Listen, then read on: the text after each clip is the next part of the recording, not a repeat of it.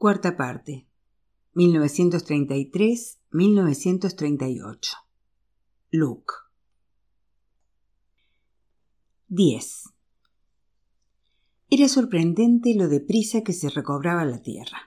Al cabo de una semana, verdes brotes de hierba asomaban sobre el pegajoso cenagal y a los dos meses los árboles quemados echaban hojas. Si la gente era dura y resistente era porque la tierra no les permitía ser de otra manera.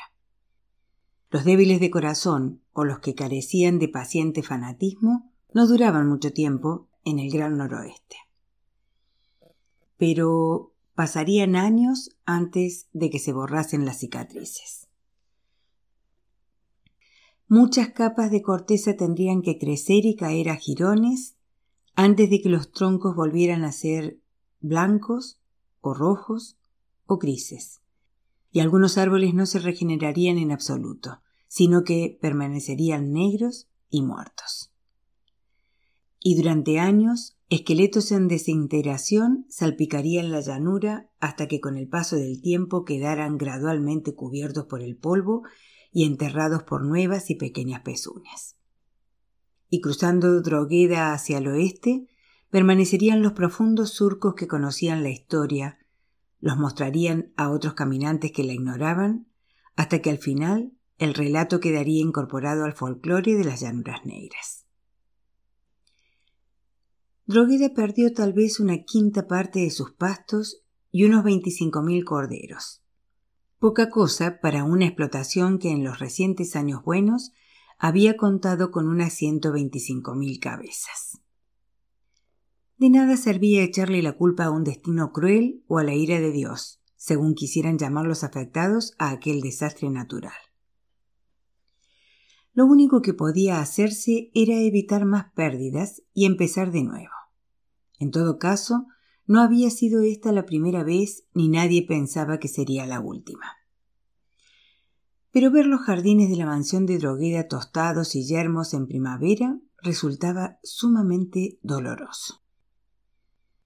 Habrían podido sobrevivir en la sequía gracias a los depósitos de agua de Michael Carson, pero en un incendio no sobrevivía nada.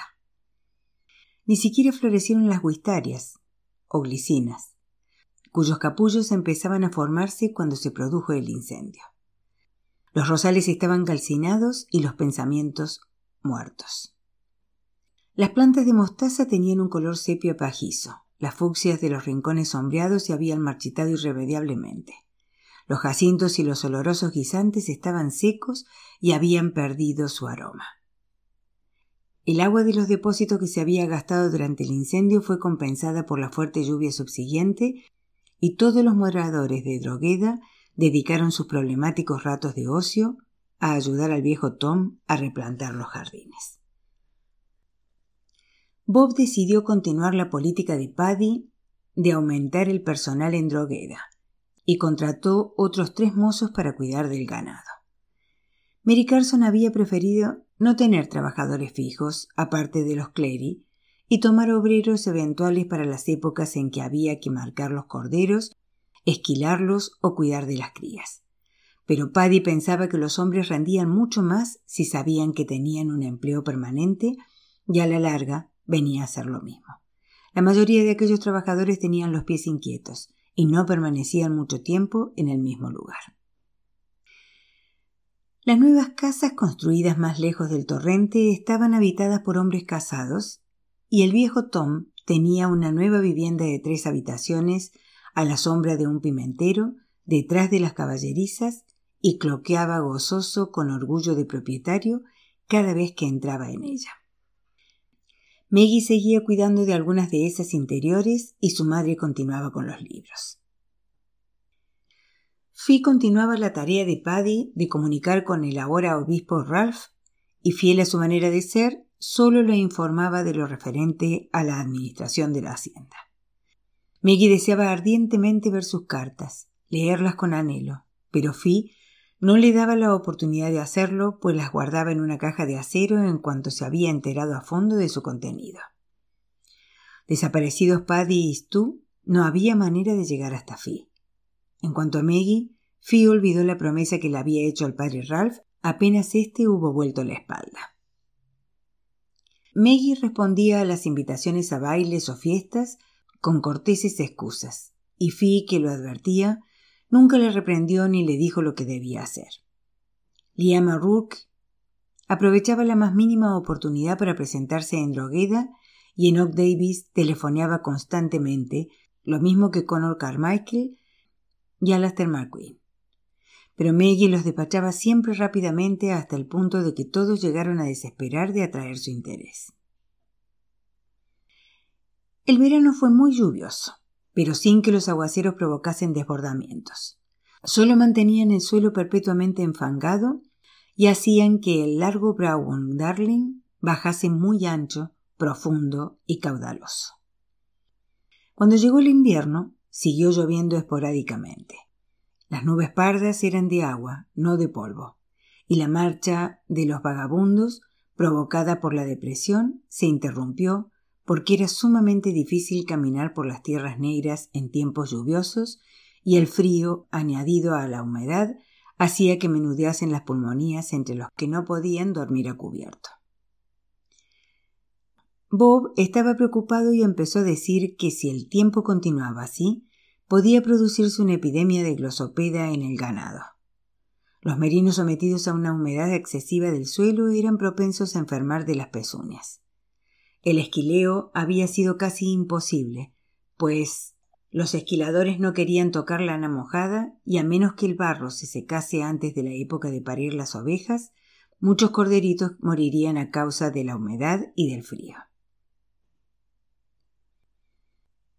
El teléfono dio dos timbrazos largos y uno corto, que era la señal correspondiente a Drogueda. Fi contestó y se volvió. Bob, es de AML y F para ti. Hola. Jimmy. Soy Bob, sí. Muy bien. Oh, bravo. ¿Buenas referencias? Bien, que venga a verme. Si es tan bueno como dices, puedes anunciarle que probablemente tendrá el empleo. Pero tengo que verle. No compro nada sin ver antes la muestra. Y no me fío de las referencias. Bueno, gracias. Adiós. Bob se sentó de nuevo. Va a venir un nuevo ganadero, un, un buen tipo, según Jimmy.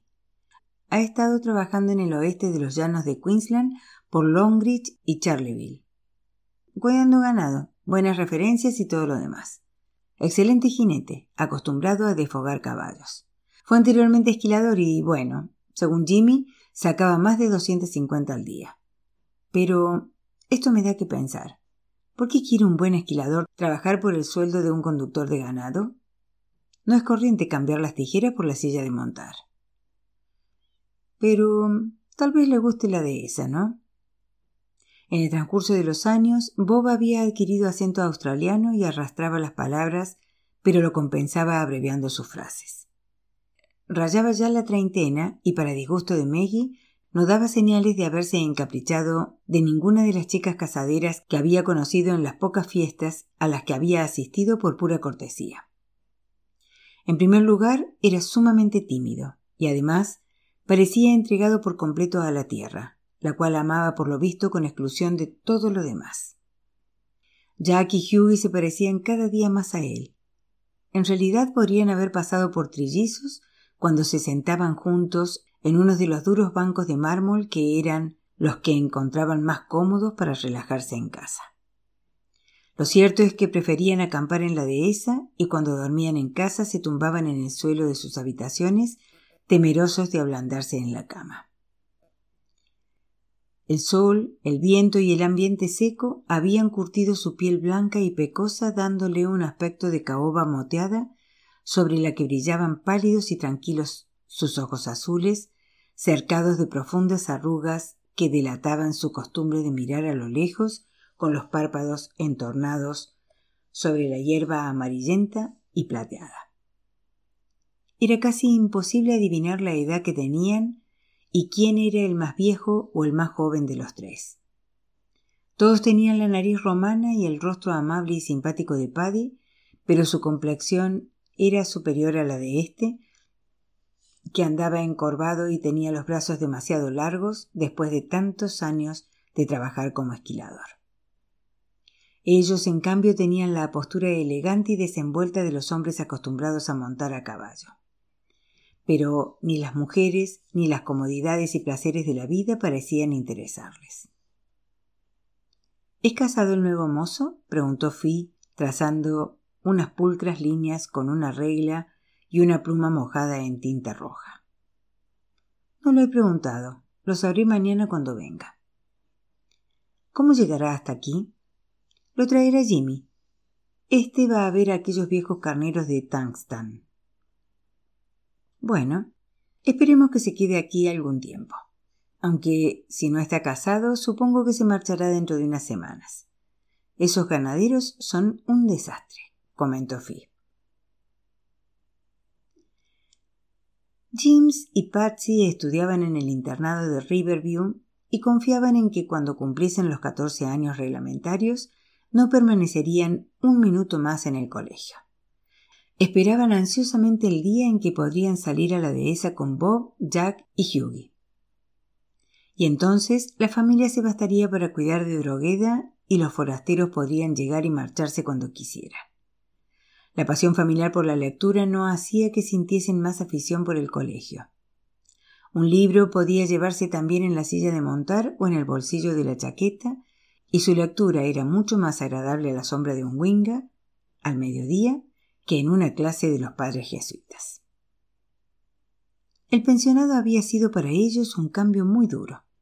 Las aulas de grandes ventanales, los espaciosos y verdes campos de juego, los espléndidos jardines y las comodidades del lugar significaban muy poco para ellos. Lo mismo que Sydney con sus museos, sus salas de conciertos y sus galerías de arte. Habían intimado con los hijos de otros ganaderos y se pasaban las horas de ocio añorando su casa o jactándose de la extensión y del esplendor de Drogueda ante unos crédulos oídos. Todo el mundo al oeste de Barren Junction había oído hablar de la poderosa Drogueda. Pasaron varias semanas antes de que Maggie viese al nuevo ganadero. Su nombre había sido debidamente registrado en los libros. Luke O'Neill. Y ya se había hablado más de él de lo que solía hablarse de sus semejantes en la casa grande. Por ejemplo, se había negado a dormir en los barrancones de los mozos y se había instalado en la última casa vacía cercana al torrente. Por otra parte, se había presentado él mismo a la señora Smith y se había granjeado la simpatía de la dama a pesar de que no solían gustarles los ganaderos. Maggie sentía curiosidad por él, mucho antes de conocerle. Como ella guardaba la yegua castaña y el capón negro en la caballeriza y no en los corrales de los caballos de labor, y como salía por las mañanas más tarde que los hombres, pasaba mucho tiempo sin que tropezase con ninguno de los obreros contratados. Pero al fin se encontró con Luke O'Neill una tarde de verano cuando el sol brillaba rojo sobre los árboles y las sombras avanzaban en busca del amable olvido de la noche. Ella volvía de Borhead y se dirigía al vado del torrente mientras que él venía del sudeste y más allá y también se encaminaba al vado. A él le daba el sol en los ojos y por eso le vio ella primero. Observó que montaba en un vallo grande y resabiado, de crin y cola negros con muchas manchas blancas. Conocía bien al animal porque una de sus funciones era distribuir los caballos de labor y precisamente le había extrañado ver muy poco a aquel caballo en los últimos días. No le gustaba a ninguno de los hombres y estos evitaban montarlo siempre que podían. Por lo visto, no le ocurría lo mismo al nuevo mozo y esto indicaba que era buen jinete, pues el animal era de cuidado y tenía la costumbre de morder al jinete en cuanto éste se apeaba. Era difícil calcular la estatura de un hombre montado a caballo, pues los ganaderos australianos empleaban pequeñas sillas inglesas de provistas del alto borrén y de la perilla de las sillas americanas, y además montaban con las rodillas dobladas y el cuerpo muy erguido. El nuevo trabajador parecía alto, pero como a veces la altura residía en el tronco y las piernas eran desproporcionadamente cortas, Maggie prefirió no hacer juicios prematuros. En todo caso, y a diferencia de la mayoría de los ganaderos, el hombre prefería la camisa blanca y el pantalón blanco de algodón a la camisa de franela gris y el pantalón del mismo color. Un poco dandy, pensó divertida. Mejor para él si no le importaba lavar y planchar con frecuencia. Buenos días, señora, gritó él al acercarse quitándose el viejo y raído sombrero gris y poniéndoselo de nuevo sobre la coronilla con aire de truán. Al llegar junto a Maggie, sus alegres ojos azules la miraron sin disimular su admiración. Bueno, ya veo que no es la señora. Por consiguiente, debe ser su hija, dijo. Yo soy Luke O'Neill. Maggie murmuró algo, pero se resistió a mirarle de nuevo, confusa e irritada hasta el punto de no poder pensar una adecuada contestación superficial. Oh, no había derecho. ¿Cómo podía alguien atreverse a tener una cara y unos ojos tan parecidos a los del padre Ralph? En cambio, su manera de mirarla era distinta. Había en ella diversión, pero no amor. Desde aquel primer día en que había visto al padre Ralph arrodillándose en el polvo del patio de la estación de Gilly, Maggie había descubierto amor en sus ojos. Y ahora miraba sus ojos y no le veía a él. Era una broma cruel, un castigo. Ignorando los pensamientos de la joven, Luke O'Neill mantuvo su vallo junto a la mansa yegua de Maggie mientras vadeaba en el torrente que todavía bajaba caudaloso a causa de la lluvia. Desde luego la chica era una belleza. Y qué cabellos. Lo que no era más que barbas de mazorca de maíz en la cabeza de los varones Clery era un adorno precioso en este pimpollo.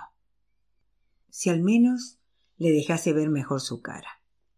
Y entonces pudo verla, y su mirada, bajo las cejas juntas, tenía una expresión extraña no precisamente de desagrado, como si tratase de ver en él algo que no podía ver, o como si hubiese visto algo que habría preferido no ver.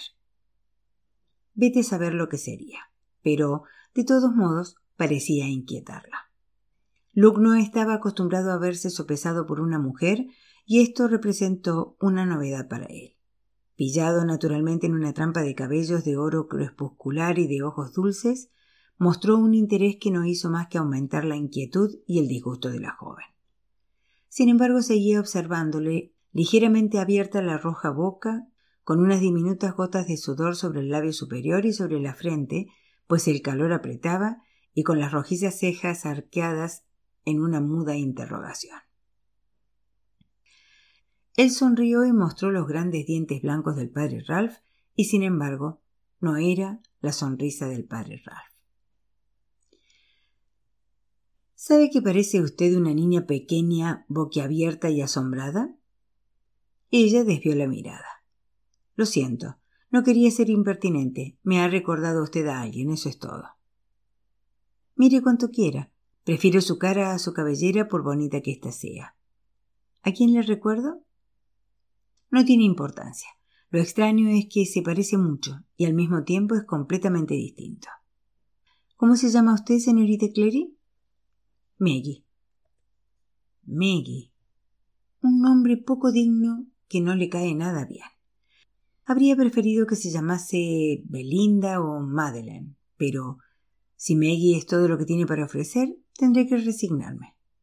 ¿Qué significa? ¿Tal vez Margaret? No, Megan. Ah, eso está mejor. La llamaré Megan. No, no lo haga, saltó ella. Detesto ese nombre. Pero él se echó a reír. Está usted demasiado acostumbrada a hacer su voluntad, señorita Megan. Si quiero llamarla Eustaquia Sofronia Augusta, lo haré. Así que ya lo sabe. Habían llegado a los corrales, él se apeó de su vallo, levantó un puño amenazador ante el belfo del rocín y éste bajó sumisamente la cabeza. Después, el hombre esperó a que ella le tendiese las manos para ayudarla a bajar, pero ella tocó las hijadas de la yegua con los tacones de sus botas y siguió camino adelante. No va a dejar a la elegante dama al cuidado de los vulgares ganaderos, ¿eh? le gritó a él. Claro que no, respondió ella sin volverse. Oh, no había derecho. Incluso cuando estaba de pie se parecía al padre Ralph. Alto, ancho de hombros y estrecho de caderas, incluso con algo de su prestancia, pero empleada de un modo diferente. El padre Ralph se movía como un bailarín, Luke O'Neill como un atleta. Sus cabellos eran igualmente tupidos, negros y ondulados, sus ojos asimismo azules, su nariz igualmente fina y recta, y su boca también bien dibujada. Y sin embargo, no se parecía al padre Ralph más que un falso eucalipto a un eucalipto auténtico, ambos igualmente altos y pálidos y espléndidos. Después de aquel encuentro casual, Maggie mantuvo los oídos abiertos a los rumores y chismes sobre Luke O'Neill. Bob y los chicos estaban contentos de su trabajo y parecían llevarse bien con él. Según Bob, no sabía lo que era la pereza. Incluso Fi sacó una noche su nombre a relucir declarando que era un hombre muy guapo. ¿No te recuerda a alguien? preguntó casualmente Maggie, que estaba tendida sobre la alfombra leyendo un libro. Fi pensó un momento. Bueno, creo que se parece un poco al padre de Bricassar. La misma complexión, el mismo color de piel, pero no es un gran parecido. Son demasiado diferentes como hombres. Hizo una pausa y añadió. Maggie, ¿no puedes sentarte en una silla como una señorita para leer? El hecho de que lleves pantalones no debe hacerte olvidar del todo la modestia. Va, dijo Maggie, como si alguien se fijara. Y así quedó la cosa. Había un parecido, pero detrás de las caras había dos hombres muy distintos, y esto fastidiaba a Maggie porque estaba enamorada de uno de ellos y sentía remordimientos de encontrar atractivo al otro. En la cocina descubrió que era el favorito y también descubrió la causa de que llevase camisa y pantalón blanco para ir a la dehesa. La señora Smith le lavaba y planchaba la ropa cediendo a su natural hechizo. Oh, es un irlandés guapísimo, suspiró Minnie extasiada. Es australiano, dijo Maggie para provocarla. Tal vez ha nacido aquí, señorita Maggie, pero con un apellido como O'Neill, es tan irlandés como los cerdos de Paddy, dicho sea con todo el respeto para su santo padre, señorita Maggie, que en la gloria esté y cantando con los ángeles. ¿Y cómo no puede ser irlandés con unos cabellos tan negros y unos ojos tan azules? En los viejos tiempos, los O'Neill eran reyes de Irlanda. Pensaba que eran los O'Connor, replicó taimadamente Maggie. Los ojillos redondos de Minnie pestañearon. Ya. Bueno, señorita Maggie, Irlanda es un gran país. Vaya. Tiene aproximadamente la extensión de Drogheda, y en todo caso, O'Neill es un apellido de Orange. No puedes engañarme. Aunque sea así, es un gran nombre irlandés, que ya existía mucho antes de que nadie pensara en los hombres de Orange. Es un hombre de las regiones de Ulster, por lo tanto, es natural que los llevasen algunos Orange, ¿no? Pero antes estuvieron los O'Neill de Clanboy y los O'Neill Moore, señorita Maggie. Maggie se rindió. Minnie había renunciado hacía tiempo a cualquier tendencia feniana que hubiese podido tener y podía pronunciar la palabra orange sin que le diese un ataque. Una semana más tarde, Maggie volvió a tropezarse con Luke O'Neill a orillas del torrente. Sospechó que él la había estado esperando, pero no supo qué hacer si había sido así. Buenas tardes, Megan. Buenas tardes, contestó ella mirando al frente entre las orejas de la yegua castaña. El próximo sábado por la noche hay un baile en and Powell. ¿Quiere venir conmigo? Gracias por invitarme, pero no sé bailar. Sería inútil. Yo le enseñaré a bailar en menos que canta un gallo. Eso no es ningún obstáculo. Y ya que voy a llevar a la hermana del patrón, ¿cree que Bob me prestaría el viejo Rolls ya que no el nuevo? Ya le he dicho que no voy a ir, replicó ella apretando los dientes. Usted ha dicho que no sabe bailar y yo le he contestado que le enseñaría. No ha dicho que no iría conmigo aunque supiese bailar y por eso pensé que lo que le disgustaba era el baile y no yo. Bueno, ¿lo pensará mejor? Ella le miró irritada, furiosa, pero él se echó a reír. Es usted una niña mimada a más no poder, pequeña Megan. Ya es hora de que dé su brazo a torcer. No soy una niña mimada. A otro con ese cuento. Hija única, con todos sus hermanos desviviéndose por usted, sobradas de tierra y dinero, con una casa preciosa y criadas a su servicio. Ya sé que todo es propiedad de la Iglesia Católica, pero a los cleri no les falta un penique. Esa era la gran diferencia entre todos, pensó triunfalmente Maggie. Hasta ahora no se había dado cuenta. El padre Ralph no se habría dejado nunca seducir por los oropeles externos, pero Luke carecía de su sensibilidad. No tenía unas antenas innatas que le decían lo que había debajo de la superficie. Pasaba por la vida sin tener la menor idea de su complejidad o de sus sufrimientos. Bob, muy asombrado, tendió las llaves del nuevo Rolls sin murmurar siquiera. Miró fijamente a Luke unos momentos, sin hablar, y después sonrió. Nunca pensé que Maggie iría a un baile, pero llévela. En buena hora, Luke. Supongo que a ella le gustará, pues tiene pocas ocasiones de divertirse. Quizás deberíamos llevarla nosotros alguna vez, pero siempre hay algo que lo impide. ¿Por qué no vienen también tú, Jack y Hughie? preguntó Luke, por lo visto, nada reacio a tener compañía. Bob meneó la cabeza horrorizado. No, gracias, no somos buenos bailarines. Maggie se puso su vestido de color de cenizas de rosas, pues no tenía otra cosa que ponerse. No se le había ocurrido emplear parte del dinero que el padre Ralph le había depositado a su nombre en el banco para comprarse vestidos para ir a fiestas y a bailes. Hasta ahora se había librado de todas las invitaciones, pues los tipos como Enoch Davis y Alistair McQueen eran difíciles de convencer con un rotundo no. No tenían el descaro de Luke O'Neill. Pero, mientras se contemplaba en el espejo, pensó que podría ir a Gilly la próxima semana, cuando mamá hiciera el viaje acostumbrado, para visitar a la vieja Gert y encargarle unos cuantos vestidos nuevos, porque odiaba llevar este vestido. Si hubiese tenido otro solo un poquitín adecuado, se lo habría quitado en un segundo. Habían sido otros tiempos, otro hombre de cabellos negros, pero diferente, y el vestido estaba tan ligado a los sueños y al amor, a las lágrimas y a la soledad, que llevarlo para un hombre como Luke O'Neill le parecía casi una profanación. Pero se había acostumbrado a disimular lo que sentía, a aparecer siempre tranquila y exteriormente feliz. Su autodominio la envolvía en una capa más gruesa que la corteza de un árbol, y a veces por la noche pensaba en su madre y se echaba a temblar. ¿Terminaría como mamá privada de todo sentimiento? ¿Había empezado así mamá en los tiempos del padre de Frank? ¿Y qué haría mamá? ¿Qué diría si supiese que Maggie conocía la verdad sobre Frank? Oh, aquella escena en la casa rectoral.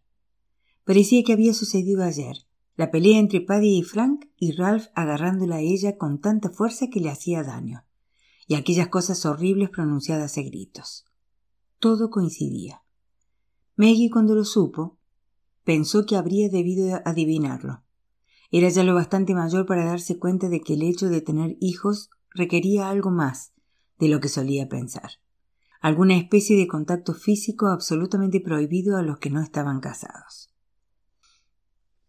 Qué vergüenza y qué humillación debió sentir la pobre mamá por culpa de Frank. No era extraño que fuese como era. Si le hubiese ocurrido a ella, pensó Maggie, habría querido morir. En los libros, solo las mujeres más bajas y ruines tenían hijos fuera del matrimonio. Y sin embargo, mamá no era ruin, ni podía haberlo sido nunca. Maggie deseó con todo su corazón que su madre le hablara alguna vez de ello, o que ella pudiese reunir el valor suficiente para atreverse a preguntarle. Tal vez, de alguna manera, habría podido ayudarla. Pero no era fácil abordar a mamá, y ésta no daría nunca el primer paso. Maggie suspiró mirándose al espejo, esperando no verse jamás en un trance semejante. Sin embargo, era joven, y en ocasiones como esta, mientras se contemplaba con su vestido de cenizas de rosas, deseaba sentir, Deseaba que la emoción le agitase como un viento fuerte y cálido. No quería andar atareada como una autómata durante el resto de su vida. Necesitaba un cambio, y vitalidad, y amor. Amor y un marido y unos hijos. ¿De qué le serviría suspirar por un hombre que nunca sería suyo? Él no la quería, no la querría nunca. Decía que la amaba, pero no como la amaría un marido, porque estaba casado con la Iglesia. ¿Eran todos los hombres capaces de amar a una cosa inanimada más de lo que podían amar a una mujer? No, no todos los hombres podían ser así. Tal vez los difíciles, los complicados, los que se debatían en mares de dudas y objeciones y argumentos. Pero tenía que haber hombres más sencillos, hombres que pudiesen amar a una mujer más que a todo lo demás. Hombres como Luke O'Neill, por ejemplo.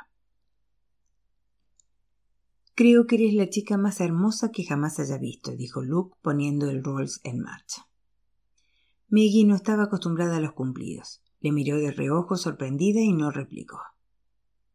¿No es estupendo? preguntó Luke sin acusar la falta de entusiasmo de ella. Das vuelta a una llave, aprietas un botón del tablero y el coche se pone en marcha, sin tener que darle a la manivela y quedar rendido antes de que el motor le dé ganas de arrancar. Esto es vida, Megan. No cabe la menor duda. ¿Quieres dejarme en paz? dijo ella. Por Dios que no. Has venido conmigo, ¿no? Esto quiere decir que eres mía para toda la noche y no permitiré que nadie lo discuta. ¿Cuántos años tienes, Luke? Treinta. ¿Y tú? Casi veintitrés. ¿Tantos? Si pareces una niña. Pues no lo soy. Ya. ¿Te has enamorado alguna vez? Una. ¿Solo una? ¿A tus veintitrés años? Señor, a tu edad yo me había enamorado al menos una docena de veces. Quizás yo habría hecho lo mismo, pero en Drogueda hay muy pocos hombres de los que enamorarse. Creo que tú fuiste el primer ganadero que me dijo algo más que hola. Bueno, si no querías ir a los bailes, porque no sabes bailar, estaba fuera de órbita. Pero eso lo arreglaremos en un periquete. Antes de que termine la velada sabrás bailar y dentro de unas semanas tendremos una campeona. Le echó una mirada rápida. Pero no me digas que ninguno de los hacendados de por ahí te invitó nunca a un baile. Comprendo lo de los ovejeros, porque tú estás por encima de sus inclinaciones, pero algún joven patrono debe haberte mirado con ojos tiernos. Si estoy por encima de los ovejeros, ¿por qué me lo preguntas? Porque tengo la cara más dura del mundo, río él. Bueno, no cambies de tema. Más de un patán de Gilly te lo habrá pedido, ¿eh? Alguno, confesó ella. Pero en realidad nunca tuve ganas de ir. Tú casi me has obligado. Entonces los demás son idiotas perdidos, dijo él. Yo aprecio las cosas buenas al primer vistazo. No estaba seguro de que le gustase demasiado el tono de Luke, pero lo malo era que nunca daba su brazo a torcer. En el baile había gente de toda clase, desde hijos e hijas de los hacendados y hasta peones con sus mujeres los que las tenían. Criadas y amas de llaves y habitantes del pueblo, de ambos sexos y de todas las edades. Las maestras de la escuela, por ejemplo, aprovechaban estas oportunidades para confraternizar con los aprendices de ganaderos, los empleados de banco y los verdaderos hombres de la dehesa. El lujo reservado a otras fiestas más formales brillaba en esta por su ausencia. El viejo Mickey O'Brien venía de Gilly para tocar el violín y siempre había algunos mozos dispuestos a tocar el acordeón, turnándose en el acompañamiento de Mickey mientras el viejo violinista permanecía horas enteras sentado en un barril o en una paca de lana, tocando sin descanso y babeando del colgante labio inferior, porque tenía pereza de tragar la saliva, cosa que tal vez le habría hecho perder el ritmo. Tampoco eran los bailes que había visto en la fiesta de cumpleaños de Mary Carson. Estos eran más enérgicos, bailes en corro, gigas, polcas, cuadrillas, contradanzas, mazurcas. Sir Roger de Coverley, en que solo se tocaban ligeramente las manos de la pareja o se giraba vertiginosamente. Faltaban el sentido de intimidad, de ensoñación. Todo el mundo parecía considerar aquellos bailes como un simple medio de evasión de las frustraciones. Las intrigas románticas se desarrollaban mejor al aire libre, lejos del ruido y del jaleo. Maggie tardó un poco en descubrir que era muy envidiada a causa de su arrogante pareja. Él era blanco de tantas miradas lánguidas y seductoras como lo había sido antaño el padre Ralph, solo que éstas eran más descaradas. Como lo había sido antaño el padre Ralph. Como lo había sido. Qué terrible tener que pensar en él empleando el más remoto de los tiempos del verbo. Fiel su palabra, Luke solo la dejó una vez, el tiempo preciso para ir al lavabo. Enoch Davis y Liam O'Rourke estaban también allí, ansiosos por reemplazarle junto a Maggie.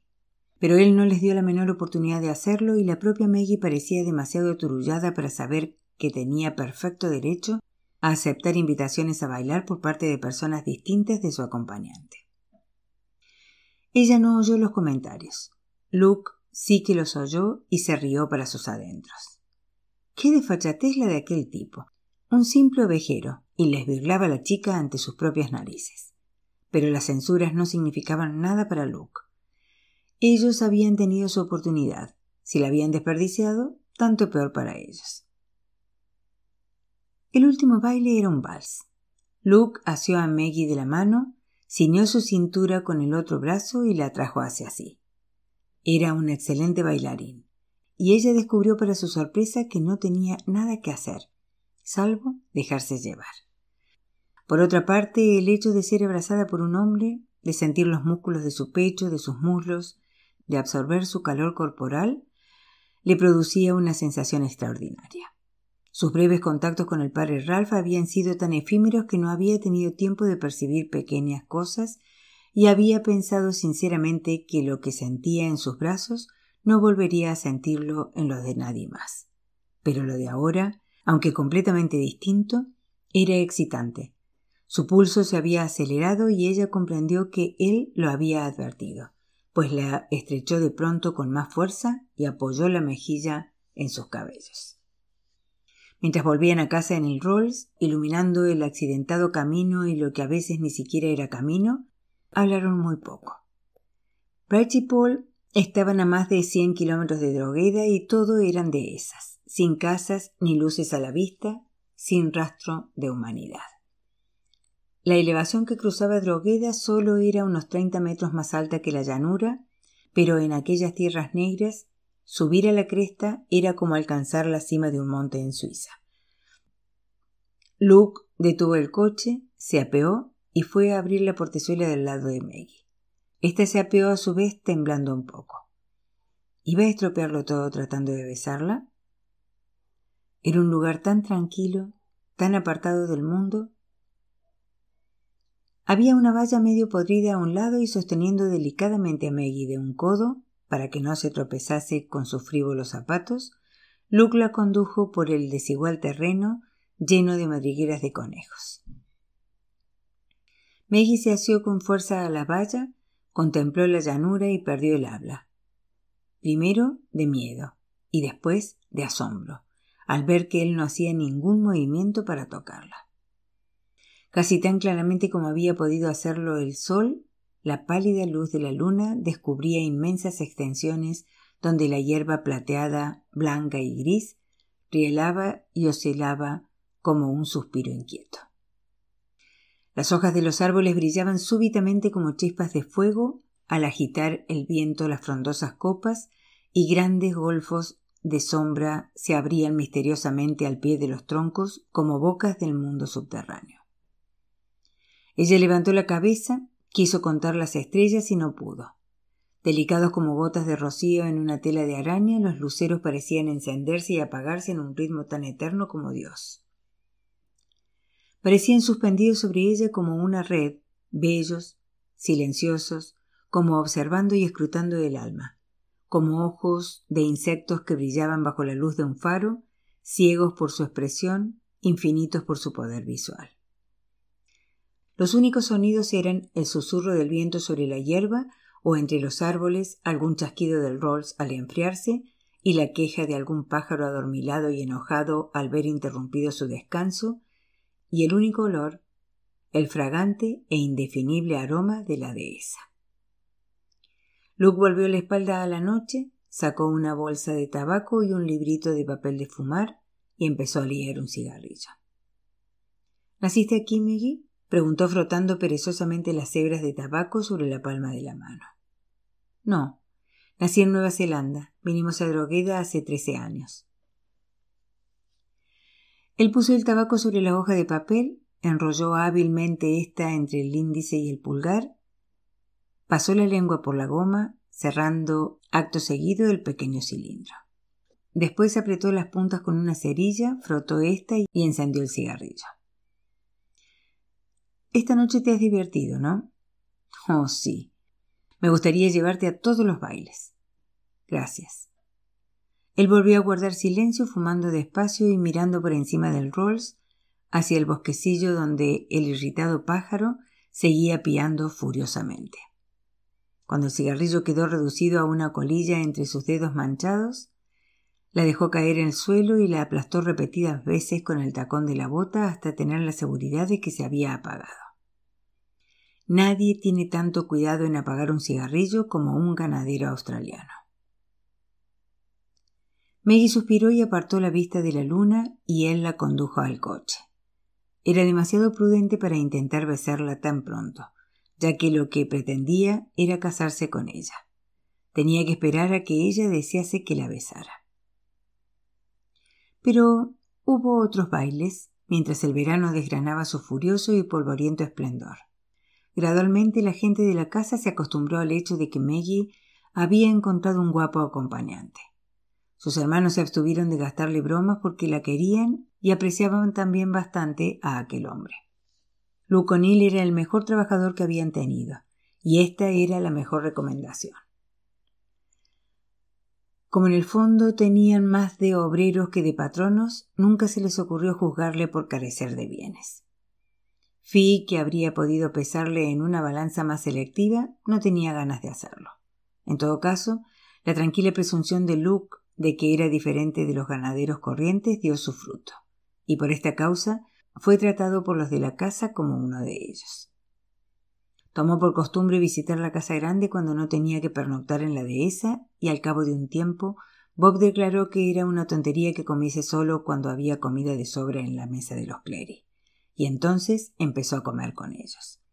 Después de lo cual Pareció bastante injusto enviarla a dormir a más de un kilómetro de allí cuando él era tan amable de quedarse a charlar con Maggie hasta bien avanzada la noche.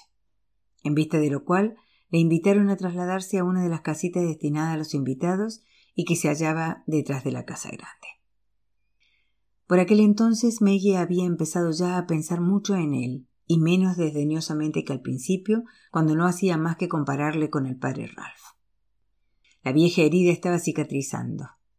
Al cabo de un tiempo olvidó que el padre Ralph sonreía de otra manera con su boca igual a la de Luke y que los vívidos ojos azules del padre Ralph estaban llenos de serenidad mientras que los de Luke brillaban de inquieta pasión. Ella era joven y nunca había saboreado plenamente el amor, sino que solo lo había probado fugazmente en un par de momentos. Deseaba paladearlo bien, llenarse los pulmones de su aroma, sentir su vértigo en su cerebro. El padre Ralph se había convertido en el obispo Ralph. Nunca, nunca volvería a ella. La había vendido por trece millones de monedas de plata, y esto dolía. Si él no hubiese empleado esta frase aquella noche junto al manantial, ella no le habría dado vueltas al asunto, pero la había empleado, y desde entonces ella había yacido despierta muchas noches, preguntándose lo que habría querido decir.